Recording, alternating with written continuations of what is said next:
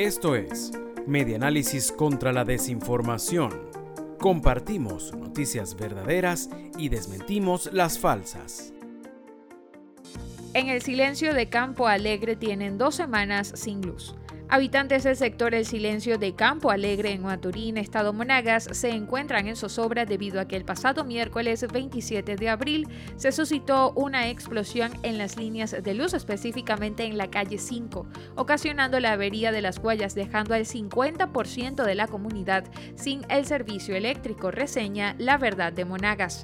Los habitantes tienen aproximadamente dos semanas en alerta por el mal estado de las líneas. Por tal motivo, tomaron acciones al respecto realizando tomas ilegales para poder obtener este servicio en sus hogares, donde tuvieron que pagar 10 dólares cada casa para poder obtener el servicio. Los afectados por esta problemática hicieron el llamado a las autoridades competentes para que se aboquen a esta situación, quienes quedaron en visitar el sector y no han atendido este caso, razón por la cual la población se encuentra a la espera de la solución.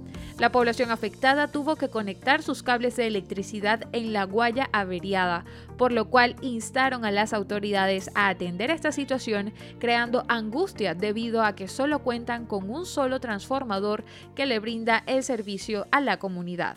Esto fue Medianálisis contra la Desinformación.